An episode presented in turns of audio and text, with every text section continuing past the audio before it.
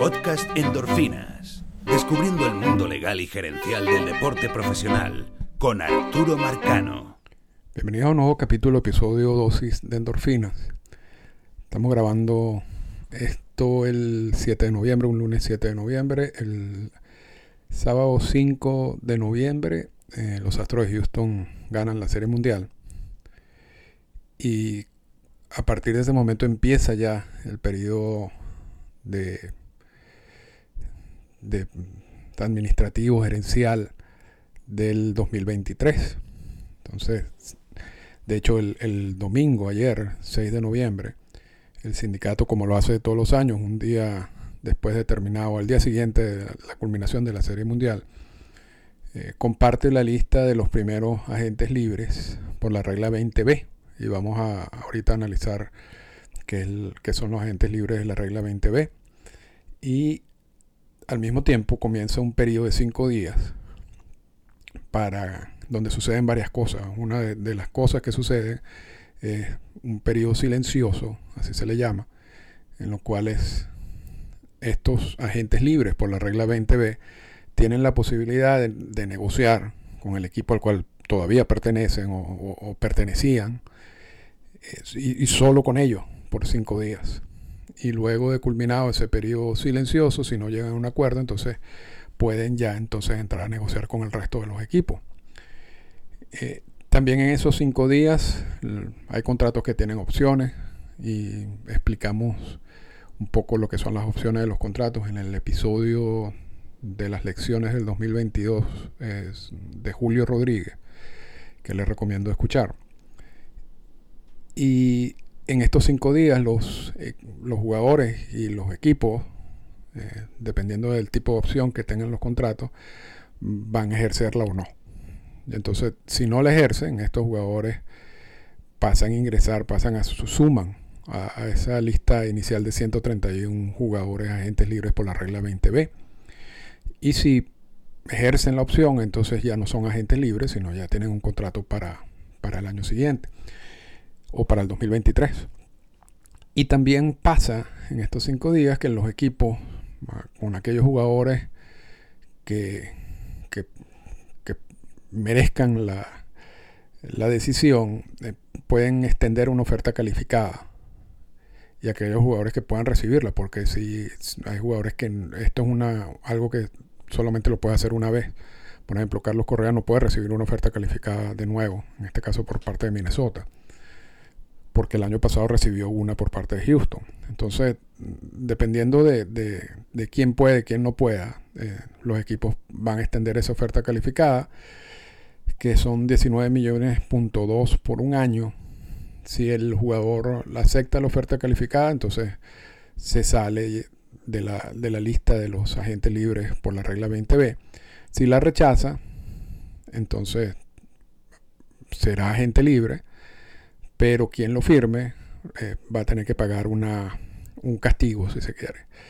Y, y, esta figura de oferta calificada no la vamos a, a explicar en detalles hoy, la hemos explicado antes en otros podcasts, pero tenemos muchas mucho contenido en el día de hoy, así que no, no, vamos a caer en detalle. Pero en resumidas cuentas, una vez culminada la Serie Mundial el día sábado, comienzan cinco días muy importantes para la toma de decisiones del 2023. Se anuncia la lista de agentes libres por la regla 20B, que vamos a explicar ahorita. Se inicia el periodo silencioso, que también vamos a poner un ejemplo de, de un, una negociación un periodo silencioso. Se ejercen las opciones y se extienden las ofertas calificadas. Una vez culminados esos cinco días, entonces comienzan ya la, las negociaciones, los cambios y la firma de agente libre. La regla 20B está contenida en el convenio laboral y es un texto muy, muy sencillo que vamos a leer. Agencia libre, elegibilidad. Después de completar el plazo de su contrato uniforme de jugador, cualquier jugador con por lo menos seis años de servicio en las grandes ligas que no haya firmado un contrato para la siguiente temporada se convertirá en agente libre, sujeto y de conformidad con las disposiciones de esta sección B. Realmente el, el, concepto de agente libre por la regla 20B es el si se quiere, la, figura de agente libre pura y simple. La que, la que nace luego de la decisión de Messerschmitt y McNally.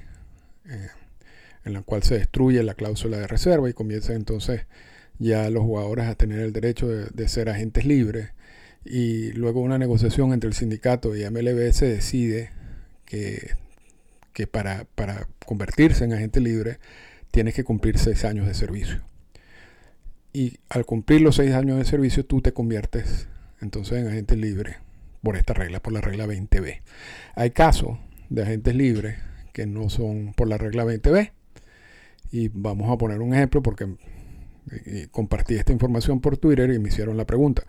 Por ejemplo, un jugador que es non-tender, y vamos luego a ver la figura de non-tender, eh, pero en poca, de manera sencilla, son jugadores que todavía están bajo control, que el equipo decide darle la libertad porque no quieren, por ejemplo, asumir lo que podría generar un proceso de arbitraje salarial. Consideran que no, no, no vale la pena pagar esa cantidad de dinero porque ese jugador en el mercado no lo vale. Pero a través del proceso de, arbitraje salarial sí deben pagarle una cantidad determinada.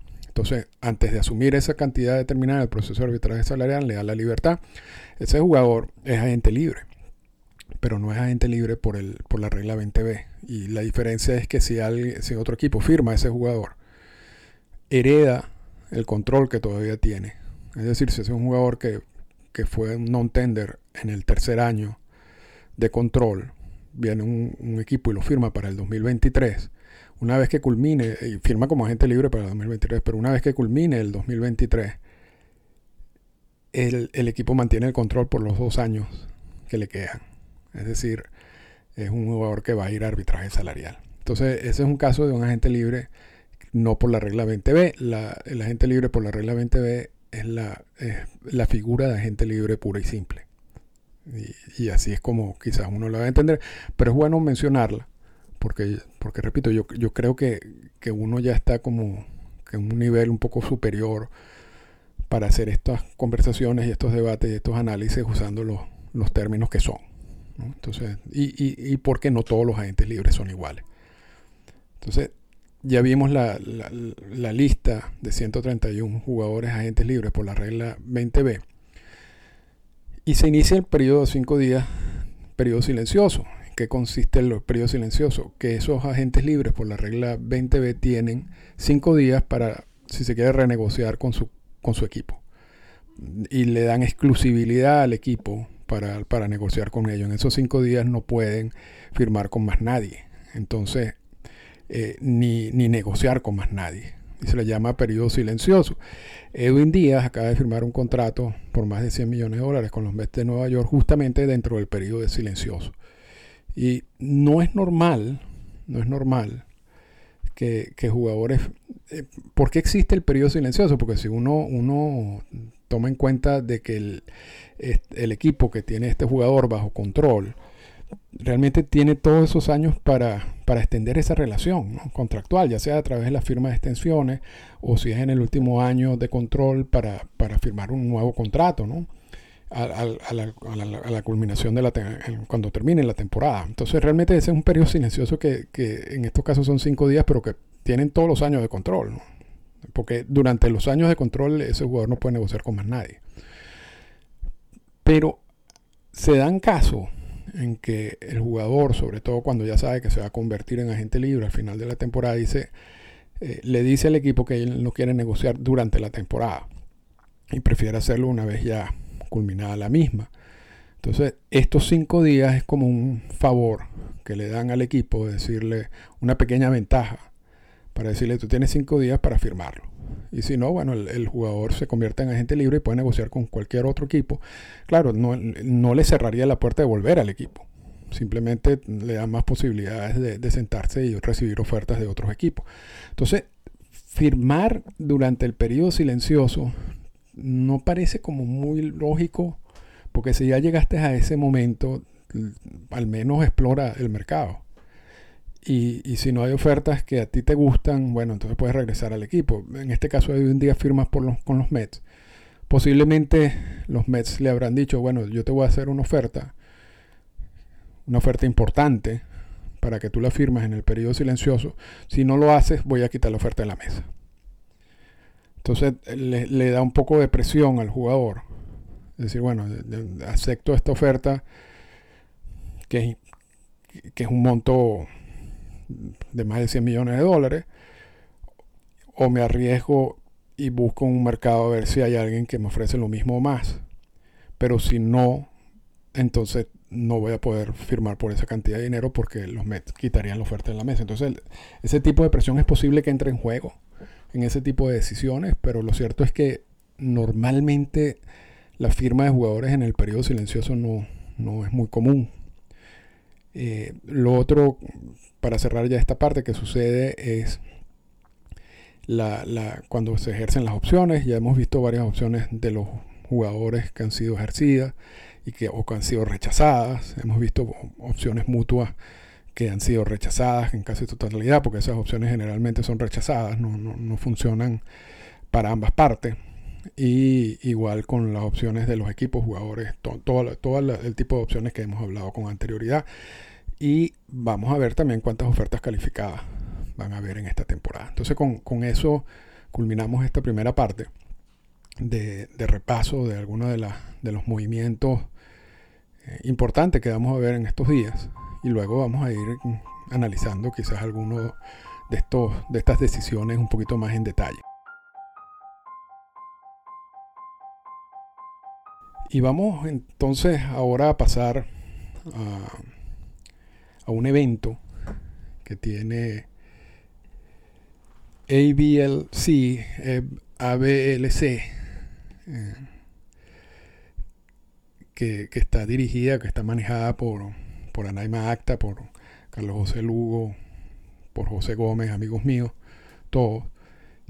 Y normalmente son eventos que se realizan en República Dominicana. En este caso es un curso de scouts, pero están abriendo la posibilidad de hacerlo de manera virtual.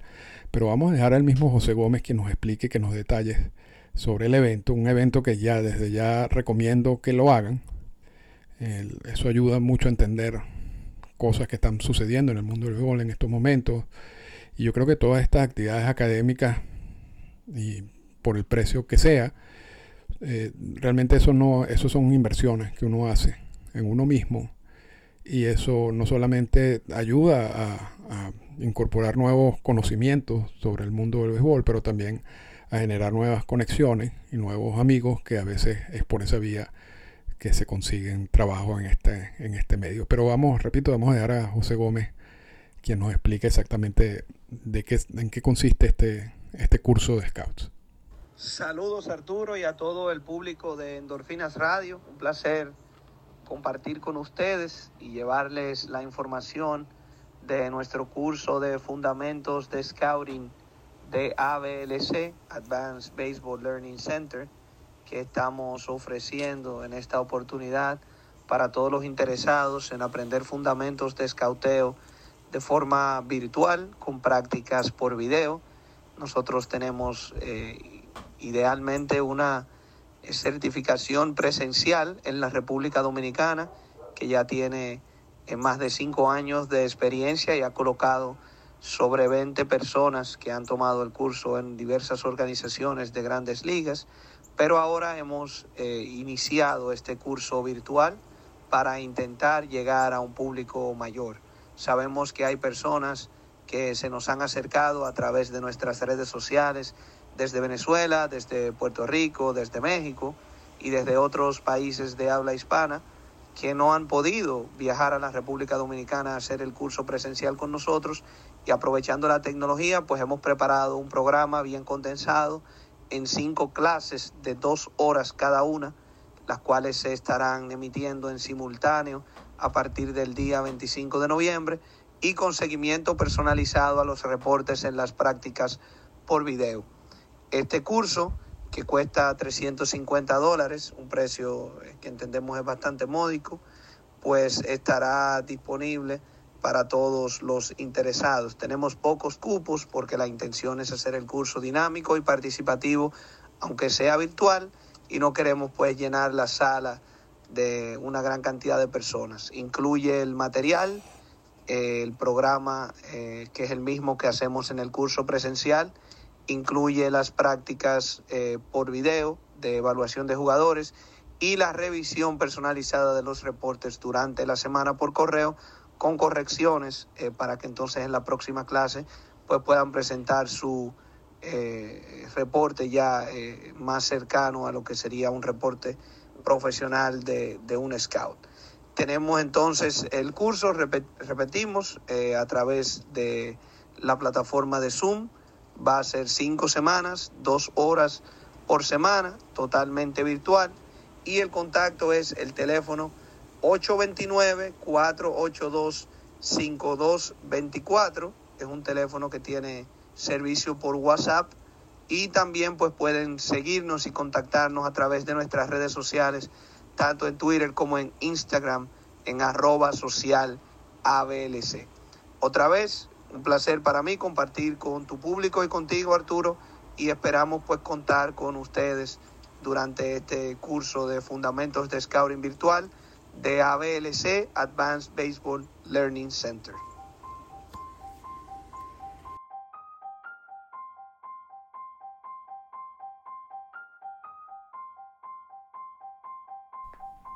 Y otro eh, actividad académica, si se quiere, que quiero promocionar en el día de hoy es un libro, El lenguaje del bateo, escrito por Josman Robles.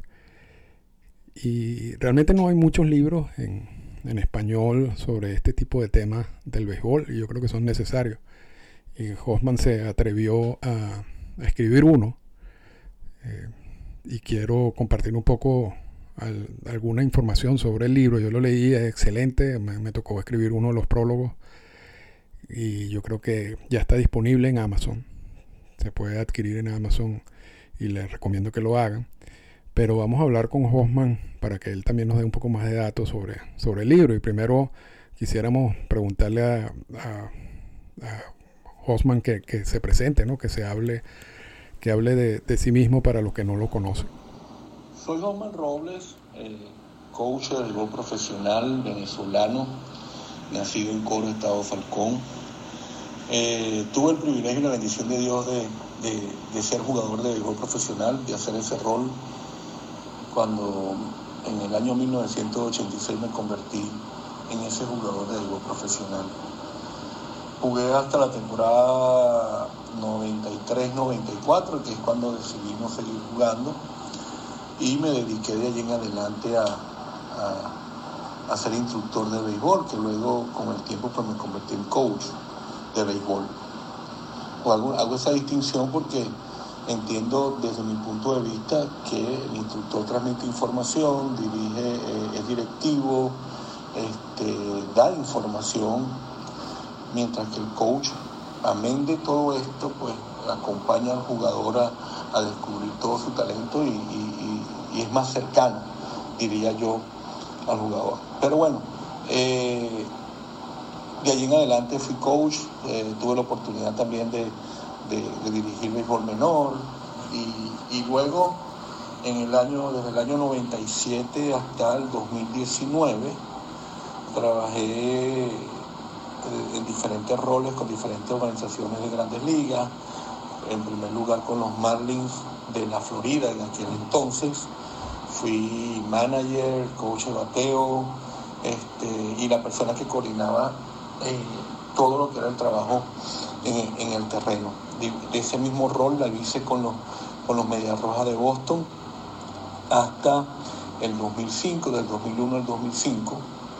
Estuve con los Medias Rojas de Boston y del 2006 hasta el 2019 estuve con los, con los Tigres de Detroit, allí hice el mismo rol en Venezuela, manager, coordinador de campo este, de la academia, todo lo que significaba desarrollo de jugador aquí en Venezuela. Este, luego en el 2016 hice de, coach de bateo del equipo que había en la, Liga de la Costa del Golfo, la Gulf Coast League, lo que era la rookie de, allí, eh, de, los, de los Tigres de Detroit. Allí fui coach de bateo en el 2016. Inmediatamente después de esa temporada, en septiembre, este, empecé a hacer el rol de Mental Performance Coach para Latinoamérica, para jugadores latinoamericanos. Ahí estuve hasta el 2019 Después de allí pues me he dedicado a, hacer unos proyectos personales y en el 2022 regresé a Detroit eh, para ser el coordinador de campo en la Academia de República Dominicana, la cual hice hasta terminar la temporada. Y ahora bueno, estoy dedicándome a, las cosas personales, a, los proyectos que, tengo en mente, como una escuela de bateo, está el libro, este, lenguaje del bateo, mindset del buen bateador, las sesiones privadas de bateo, básicamente pues seguir aportando al, al, al béisbol y específicamente a los jugadores y a los entrenadores y a los padres a que, a que tengan mejor información, estén más preparados, muy bien sea para acompañar a sus hijos, para acompañar a los jugadores y los jugadores pues que sepan manejar mejor el camino que están transitando esto de ser jugador de béisbol, muy bien sea eh, béisbol menor o, o béisbol profesional.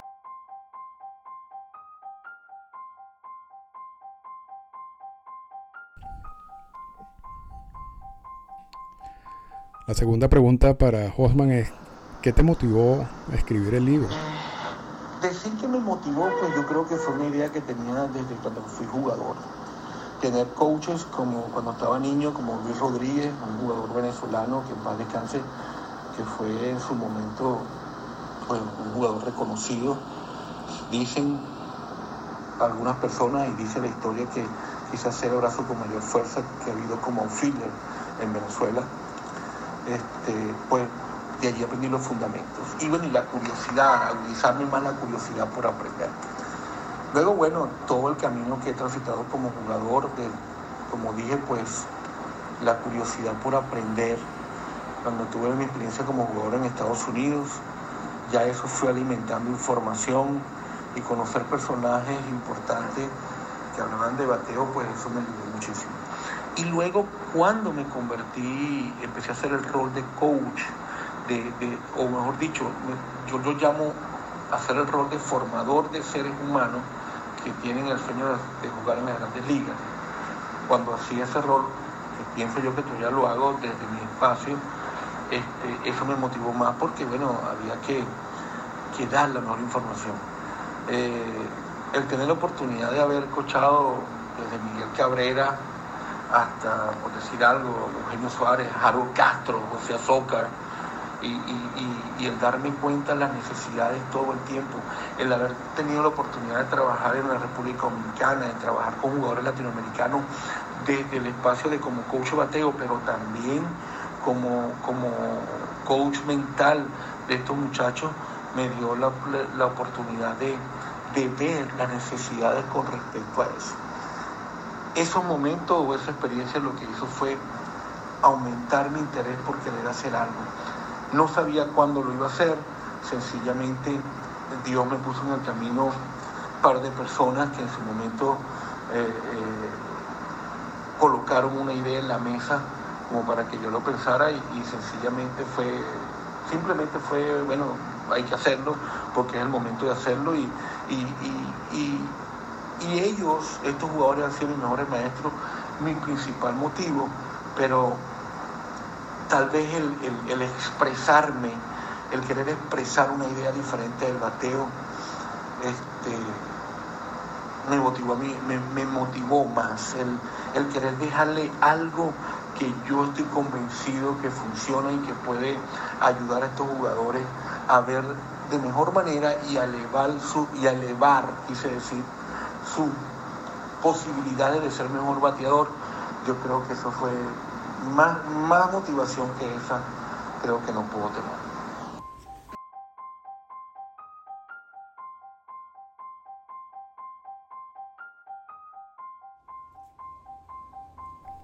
¿Y cómo ven los cambios que están ocurriendo en la industria del béisbol? Esta es una pregunta bien interesante porque creo que han habido cambios en la industria en diferentes áreas. Si hablamos de la industria, de, la industria del béisbol como la parte del mercadeo, yo creo que aquí hay que aplaudir eh, eh, eh, sin duda alguna lo que ha hecho el comisionado y su grupo de personas que trabajan con él.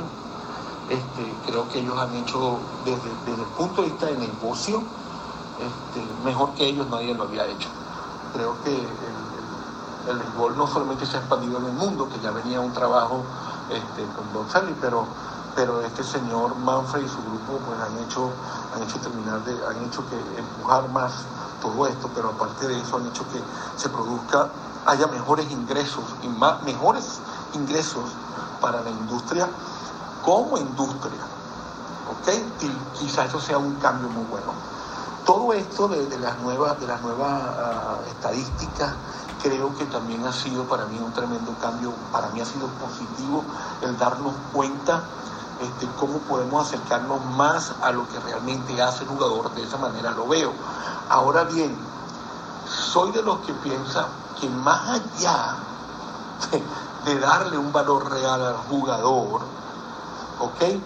Yo puedo verlo, si lo veo desde el punto de vista del negocio, de la industria, si lo veo desde ese, desde ese espacio, yo pudiera hacer que cómo reducir o cómo hacer que el jugador de béisbol gane menos.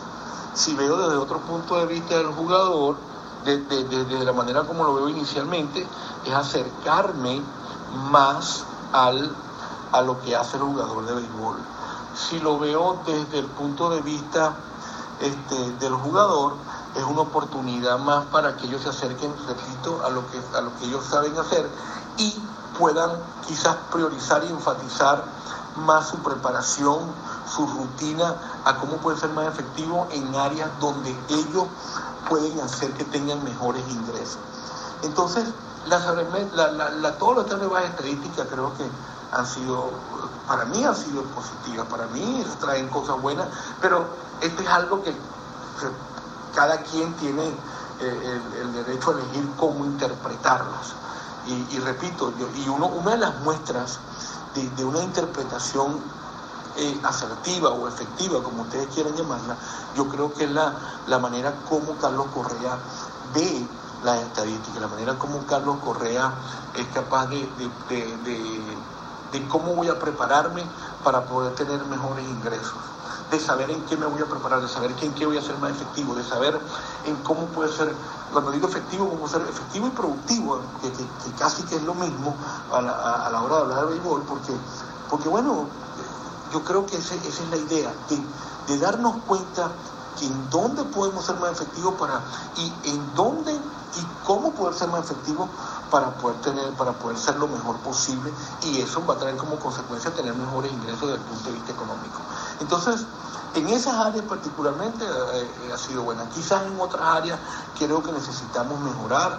Eh, tal vez en el área de Latinoamérica hay cosas que hay que mejorar. Creo que en el área de desarrollo este, creo que hay que mejorar.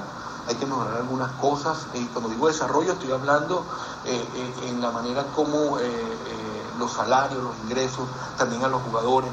Yo creo que hay pasos que se pueden hacer. Tal vez se están haciendo no con la celeridad como se ha dicho las otras cosas, como dije al principio, sobre todo en la parte de, lo económico, pero bueno, ojalá que, se siga mejorando. Al final del día, eh, eh, si hablamos, si globalizamos o ponemos todo esto dentro de lo que es la evolución, yo creo que todavía tal vez podemos hablar de evolución en áreas específicas, pero no evolución del béisbol no evolución de la industria. Creo que no, porque, ¿sabes? Había que, había que poner todo en el mismo paquete para que tenga evolución. Ojo, repito, en áreas específicas, por supuesto que han habido cambios este, bastante positivos, eh, eh, pero evolución de manera total creo que no. Ojalá vayamos avanzando hacia eso pero y también desde el punto de vista de específicamente, creo que las nuevas estadísticas en el béisbol, o hablamos en el béisbol completo, en las nuevas estadísticas, creo que han sido un cambio positivo.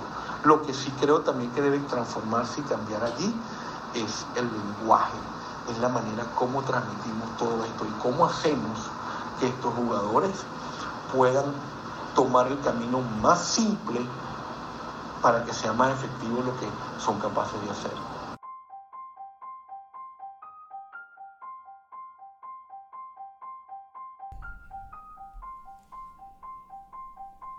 ¿Cuál fue la parte más difícil de escribir del libro? Arturo, honestamente no sé, no tengo muy claro cuál fue la parte menos fácil, ¿no? de, escribir. Eh, lo menciono porque para mí fue un, camino tan lleno de alegría, lleno de, bastante aprendizaje, de descubrir, de darme cuenta de muchas cosas, este, de, tratar de mostrar más la parte humana del bateo. Y quizá, ahora que, me ahora que te estoy hablando y quizá ahora que te estoy respondiendo, quizás sea lo, lo, quizás sea lo, lo menos fácil que fue eso.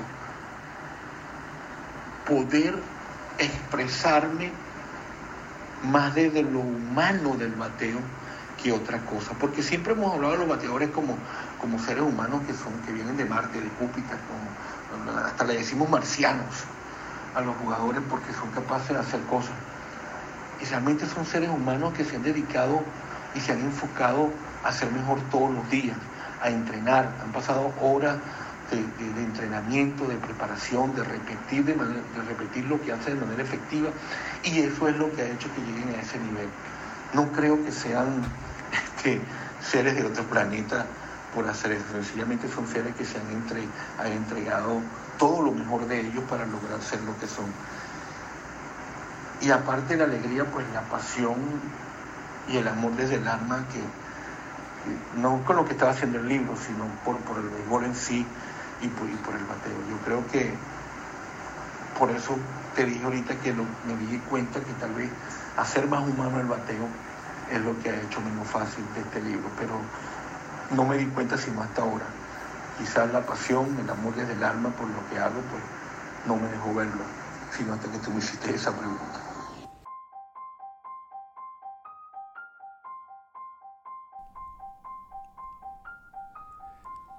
Un mensaje final a todos los oyentes y futuros lectores del libro.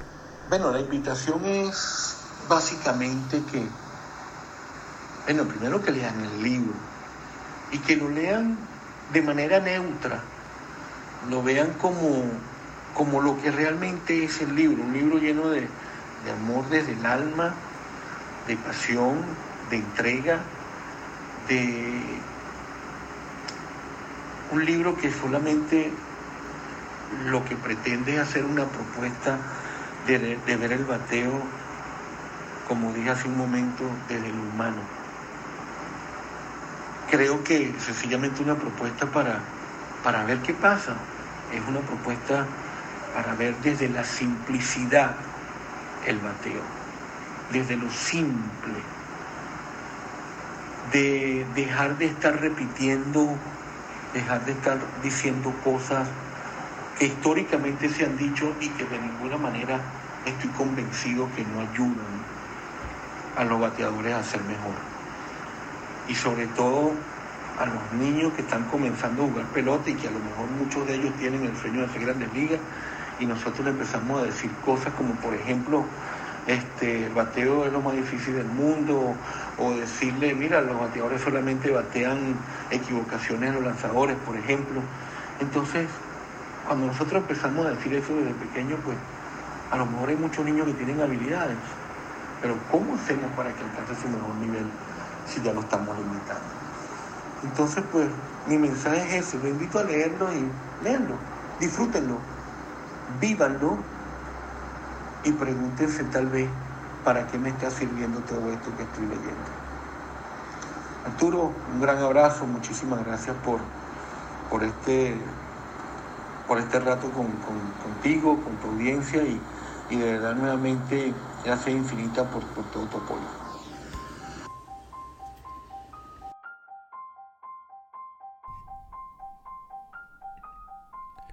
Con eso culminamos el podcast del día de hoy. Espero les haya gustado y nos escuchamos pronto. Esta fue una presentación del podcast Endorfinas. Para comunicarse con nosotros, escríbanos a las siguientes cuentas en Twitter. Arroba Arturo Marcano y arroba Endorfinas Radio.